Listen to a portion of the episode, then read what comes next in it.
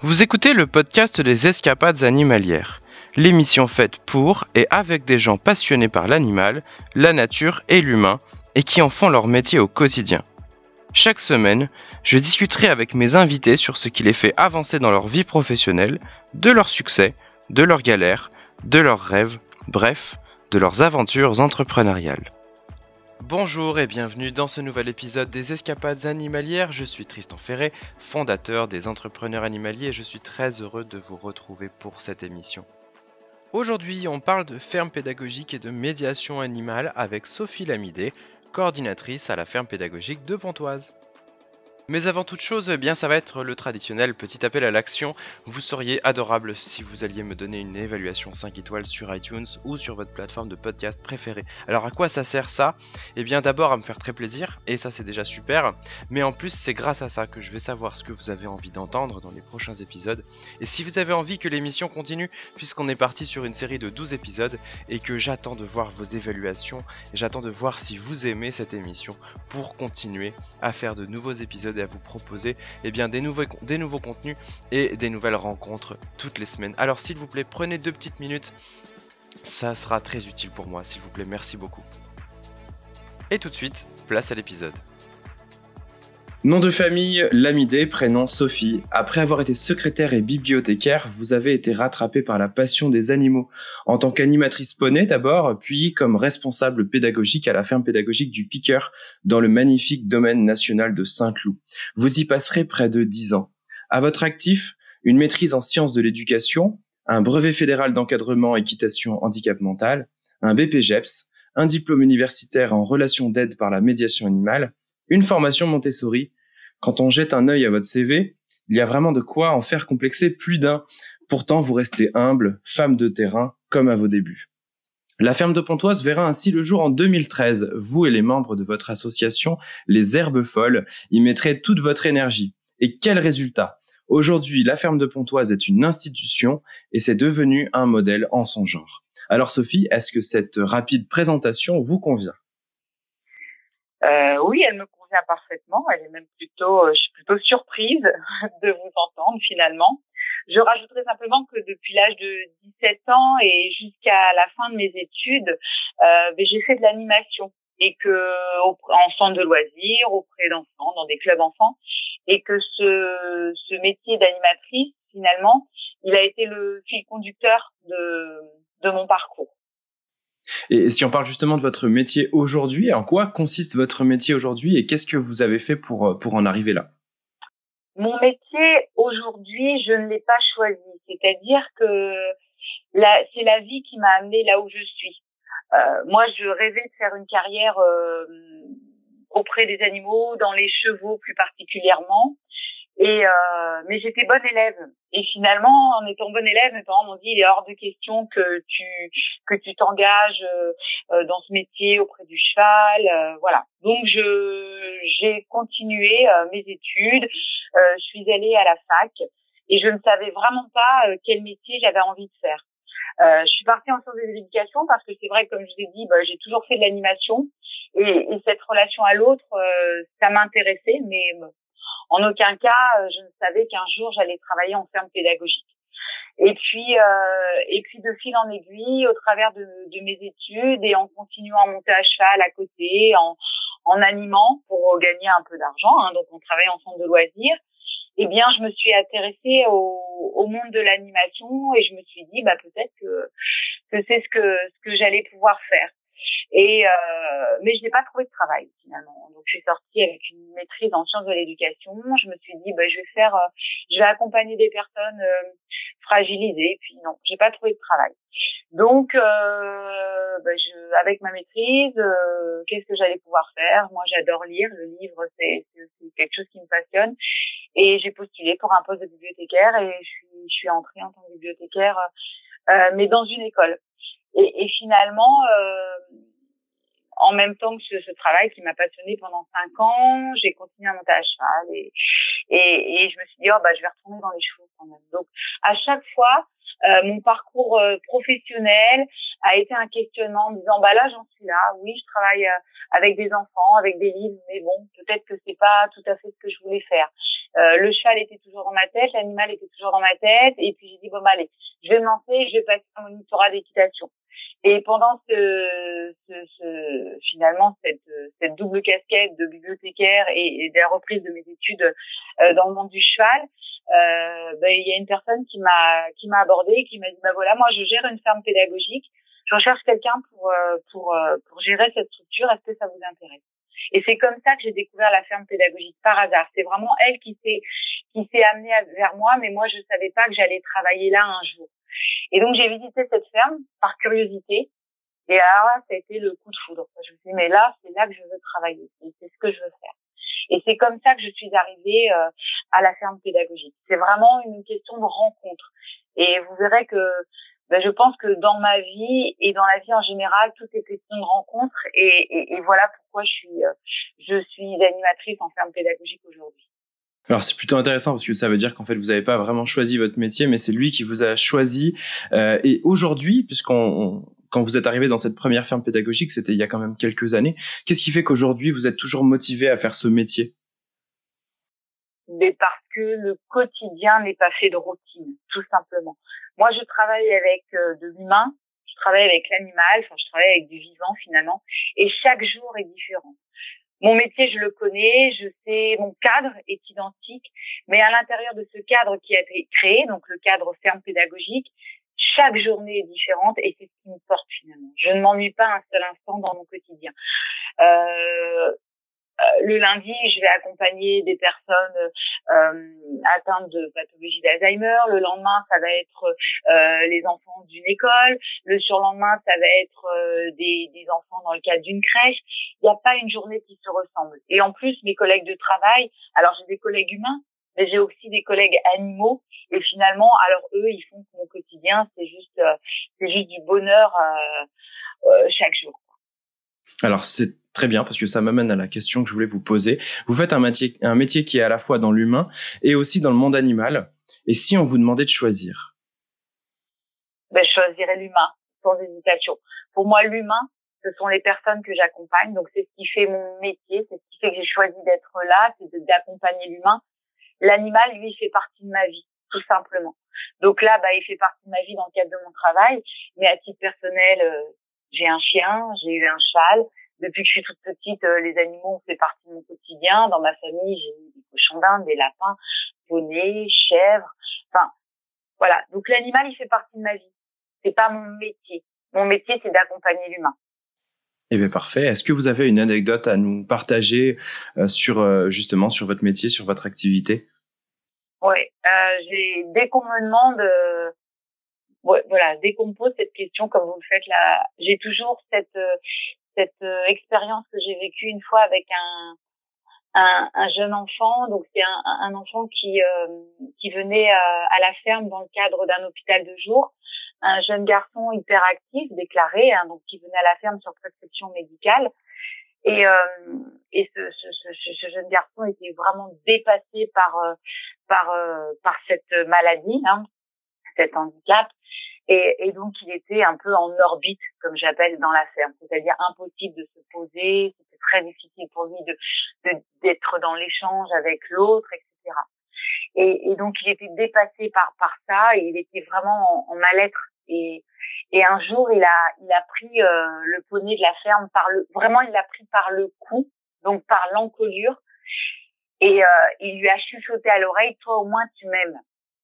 Et c'est vraiment à chaque fois, c'est ça qui me, moi, qui me, qui me revient à l'esprit quand je, quand j'accompagne mes bénéficiaires. C'est-à-dire que cet animal qui est non jugeant, eh bien, il permet à l'autre, quelle que soit sa spécificité, et là, pour ce jeune garçon, ben, avec ce jeune garçon hyperactif, d'être, euh, d'être aimé pour ce qu'il est. Voilà. Et ça résume bien effectivement l'amour qu'on peut avoir pour ce, pour ce métier et pour, pour ce secteur d'activité si spécifique, si spécial. Alors on arrive sur notre petit euh, passage euh, lecture euh, et poésie. Sophie, vous avez choisi, je crois, un extrait d'un livre que tout le monde connaît. Tout à fait, j'ai choisi le, Petit Prince. Alors ce livre, il est connu de tous, mais j'espère que tous ceux qui le connaissent l'ont lu et relu. parce qu'on le connaît, parce que c'est voilà, c'est un, un, incontournable de la littérature.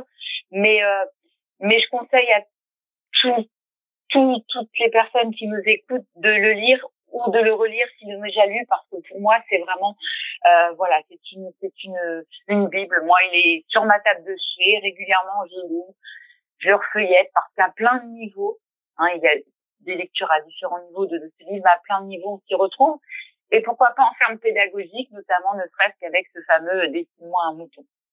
Alors, est-ce que vous voulez nous, nous lire votre, votre passage? Oui. C'est alors qu'apparut le renard. Bonjour, dit le renard.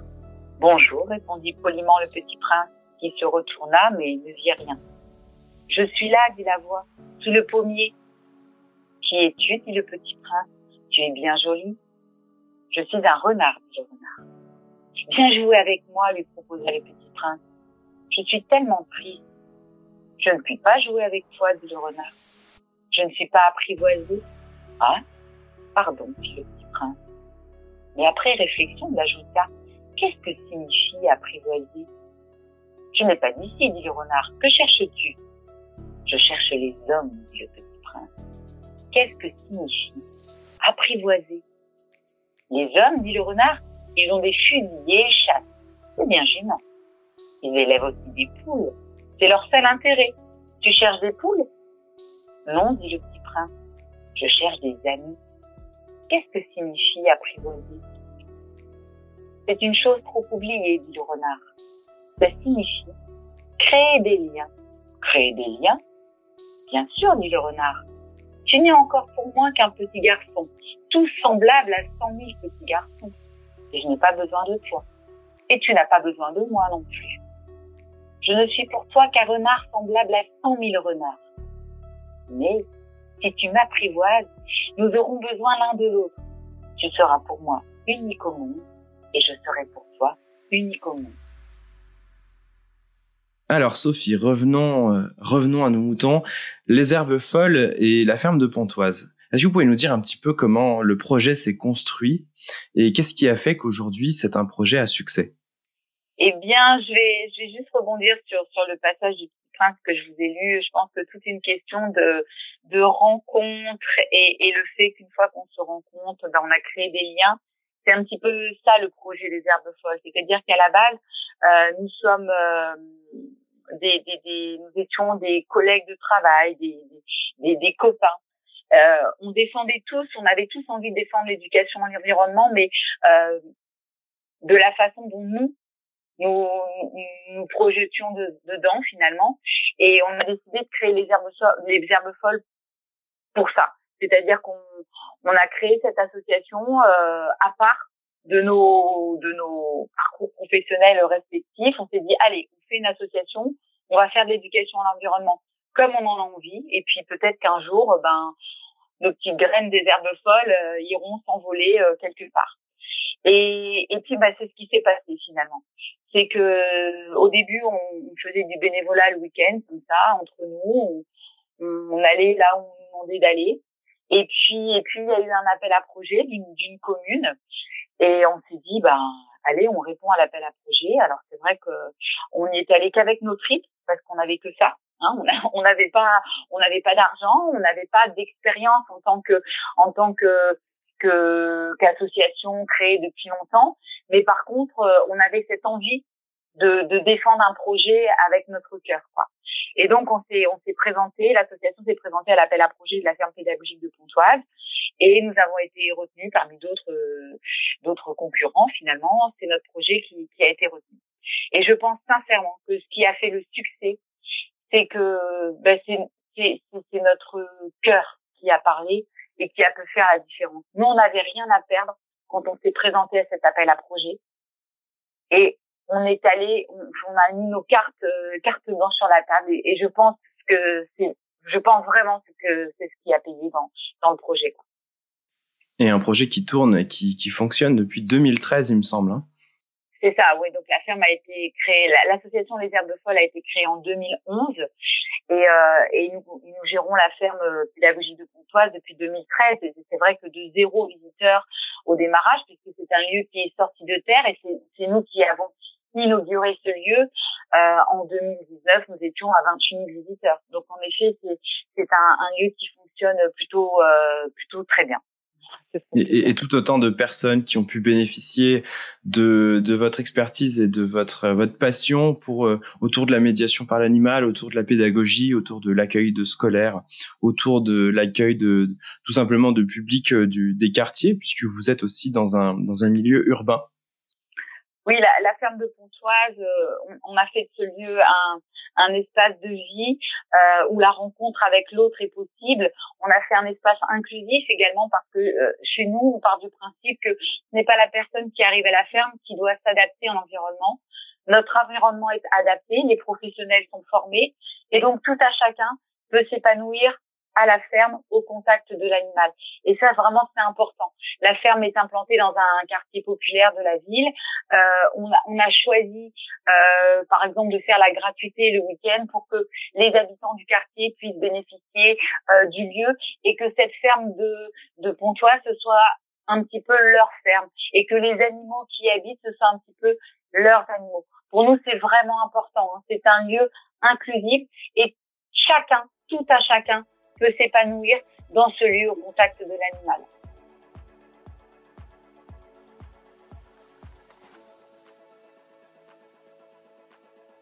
Euh, Sophie, est-ce que euh, vous, vous doutez bien que parmi les auditeurs qui nous écoutent, il y en a quand même pas mal qui se sentent inspirés, qui ont envie d'avoir le même parcours que vous. Euh, J'en rencontre aussi beaucoup au quotidien euh, dans l'accompagnement. Quels seraient le, les conseils ou le conseil que vous pourriez le, leur donner euh, pour, euh, bah pour mettre la première pierre à leur projet? Le premier conseil, c'est la passion. Il faut être passionné pour se lancer dans cette aventure parce que c'est une aventure qui demande énormément d'énergie, d'investissement, qu'il soit professionnel mais aussi personnel, hein, vous ne comptez pas vos heures quand vous gérez une ferme pédagogique, c'est impossible. Donc ce, ce, projet il doit d'abord vous porter, ça c'est très important. Euh, c'est un projet que vous ne pouvez pas mener seul, c'est impossible. Les animaux demandent à être, à avoir une, une présence quotidienne, permanente. Si vous êtes seul, au bout d'un moment, vous allez vous essouffler, vous allez vous fatiguer, au risque de mettre à mal votre projet.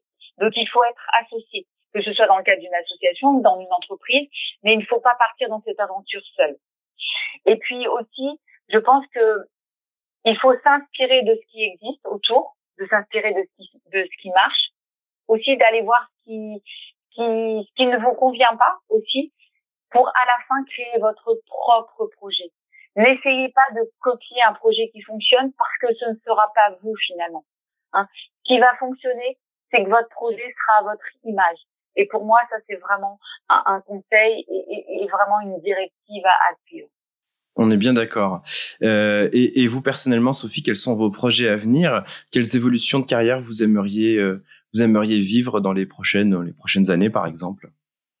Alors mes projets, c'est toujours de, en tout cas, mon, mon, le monde de la ferme pédagogique, c'est vraiment un monde dans lequel je me reconnais, qui me porte et dans lequel j'ai envie de m'investir.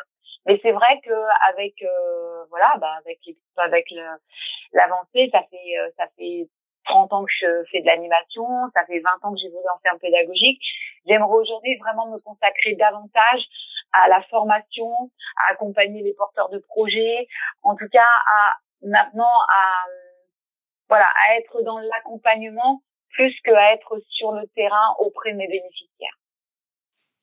Eh bien, le message est passé et on aura l'occasion de travailler ensemble très régulièrement dans le cadre des entrepreneurs animaliers. J'en suis, j'en suis ravi et très heureux. Euh, Sophie, si vous aviez euh, un message à, faire passer, un appel à l'action à demander à nos auditeurs, est-ce que vous avez quelque chose à leur dire?